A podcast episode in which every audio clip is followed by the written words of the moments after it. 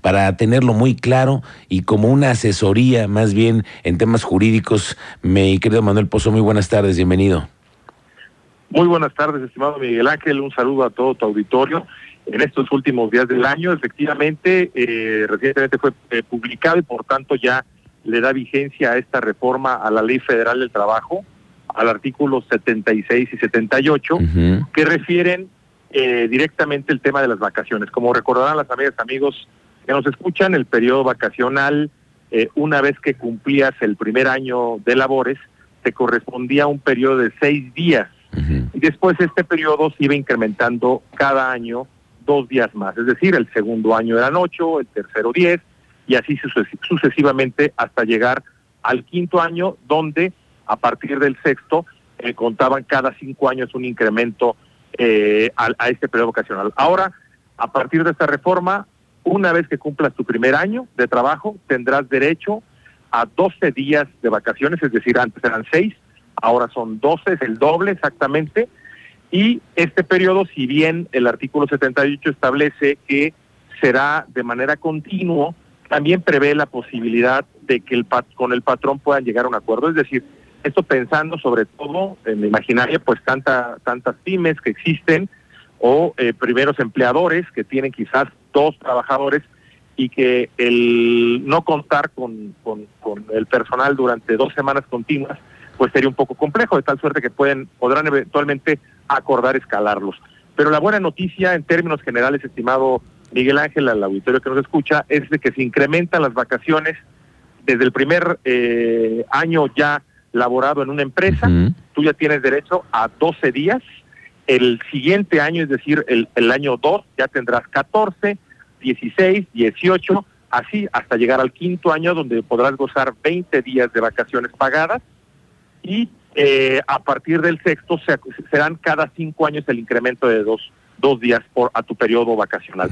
Tal suerte que son muy buenas noticias, desde luego hay que también ponernos en, en, en ambos en ambos lados, desde luego, muy bueno para el trabajador, por supuesto, esto a partir de los estudios que se realizaban de la presión con la cual vivían, eh, desde, luego también las enfermedades mentales que estaban derivando a través del estrés, etcétera, me parece que son muy buenas noticias, todavía por debajo de lo señalado por la Organización Internacional del Trabajo, que sugiere que como mínimo, que como mínimo sean tres semanas. Aquí estamos hablando propiamente de 12 días, pero la Organización Internacional establece tres semanas como mínimo de vacaciones eh, por el primer año. Aquí es todavía menor, pero son buenas noticias para los empleadores, pues sí es eventualmente una carga, sobre todo para sustituir temporalmente, en el caso de que sí se requiriera, por el puesto determinado a un suplente. Pensemos, claro. estoy seguro que la gran mayoría de las empresas, sobre todo las grandes, no tendrán tanto problema, pero sí quizás las pequeñas empresas eh, vamos a decirlo así, cuentan con pocos recursos humanos y que una ausencia prolongada pudiera hacerlo, pero estoy seguro que se organizarán también, por supuesto, por parte de los trabajadores y también señalarlo que la prima vacacional, que es un concepto, un derecho que tienes relacionado con tus vacaciones, también se incrementa, porque el, el, el, el porcentaje que te dan como prima vacacional es el 25% de tus vacaciones. Al incrementarse tus vacaciones, pues también en este caso el monto a recibir se estará incrementando en este mismo 25%. Definitivamente son buenas noticias para empezar el año, porque entonces todos ya tenemos una expectativa de que si tenemos un empleo, lo acabamos de iniciar o estamos en, pues ya tenemos un incremento en los 12 días en el primer término. Oye, Manuel, ¿y qué pasará cuando alguna empresa, ya ves que de pronto te dan contratos mensuales o semestrales o bimestrales y te dicen, no, no, no, para no generar la antigüedad, entonces nada más te damos un contrato por cuatro meses y después te lo renovamos. ¿Ahí qué podrían hacer? ¿Tú qué le sugerirías a los trabajadores? Mira, en principio hay un, ahora sí que si me permiten la, la, la, la, redundancia, hay un principio jurídico que lo que se pacta por las partes es legal, en principio. Sin embargo, en materia laboral los derechos son irrenunciables, de tal suerte que si un trabajador, pensemos, tiene ya tres contratos de cuatro meses o cuatro contratos de tres meses, podría ya haber acreditado la antigüedad de un año y se podría acercar a la Procuraduría de la Defensa del Trabajo, que es una, dependencia que está eh, sectorizada o está eh, depende de la Secretaría del Trabajo del Estado, sobre todo para quienes que es el grueso de los trabajadores, que es del fuero local. Eh, recordar que la minería, por ejemplo, los trabajadores federales, etcétera, se sujetan a la, a la Procuraduría Federal, pero el grueso de los trabajadores que tenemos aquí en Querétaro se podrían acercar a la Secretaría del Trabajo. Doy un número, si me permites, que es el 2, eh, o sea, es el 2 271 800, repito, 2271 800, extensión 1800, ahí es la Secretaría del Trabajo y podrían eventualmente canalizarlos a la Procuraduría, que son servicios gratuitos de asesoría y defensa del trabajador, para que puedan ser asesorados. Eh, esto también, por supuesto, hay que socializarlo. Estoy seguro que tanto trabajadores como los propios empleadores no tienen conocimiento del mismo, aun cuando ha sido un tema relevante en las noticias. Estoy seguro que muchos no lo tienen todavía en el radar, sobre todo las pequeñas. Estoy seguro que las grandes, pues ya incluso hicieron sus provisiones. Aquí hay que hacer un reconocimiento y hay que decirlo. Este es un logro eh, laboral, es un logro para los trabajadores eh, y que también, por supuesto, un reconocimiento a los empleadores que son los que arriesgan sus, eh, sus recursos, sus inversiones en México, por supuesto, en aras o con la expectativa de generar una utilidad, pero al final del día generan el empleo, generan la seguridad social y ahora estas prestaciones que están un poco más cercanas a lo que eh, podríamos hablar de unas vacaciones dignas en términos del Organismo Internacional del Trabajo. Sí, eso ya es eso ya es hablar de unas vacaciones dignas, al menos tener 12 días de descanso al año.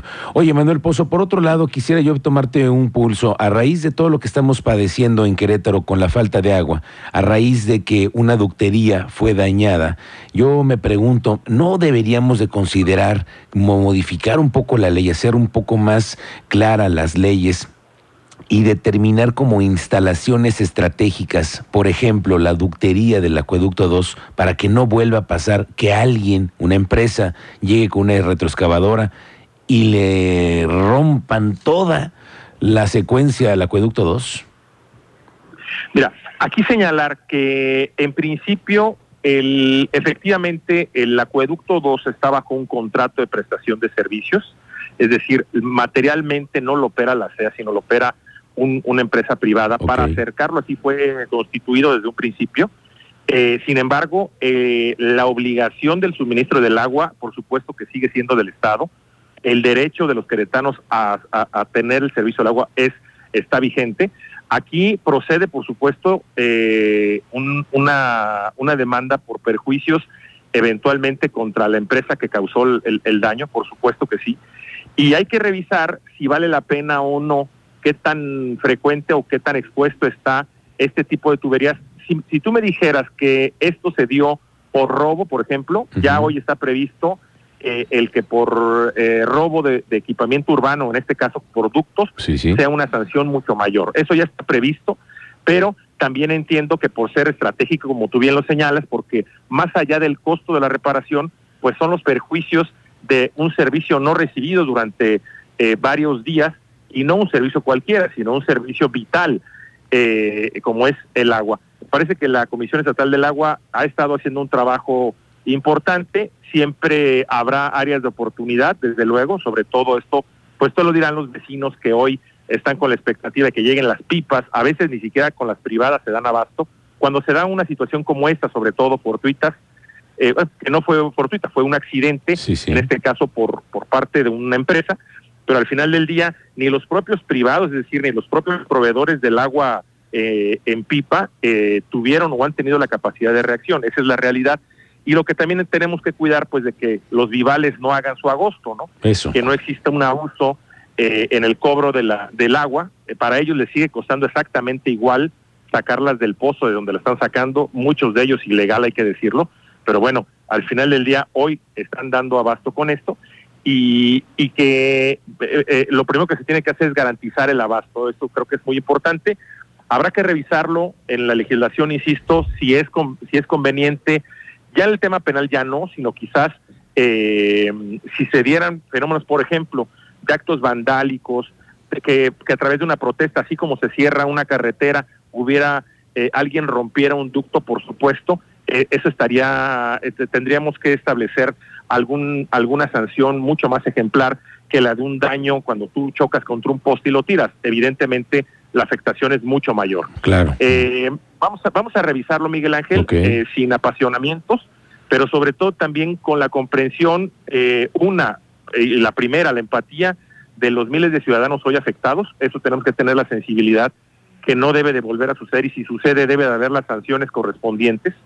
Y dos, que la, en este caso la Comisión Estatal del Agua podrá hacer exigible, en este caso, tanto a la empresa que está obligada a dar los servicios, como eventualmente en una corresponsabilidad a la empresa que causó el daño, ¿no? Creo que ahí se debe de, se debe de eh, cumplir. A veces no es hacer las leyes, sino hacerlas cumplir, estimado Miguel Ángel. Así es, ojalá que sí. Pues ojalá, como dices tú, sin apasionamientos, pero sí con un ojo en la mira para tener mucho más cuidado con estas infraestructuras que son muy importantes para nuestra ciudad. Gracias, Manuel Pozo. Estamos pendientes. Felices fiestas.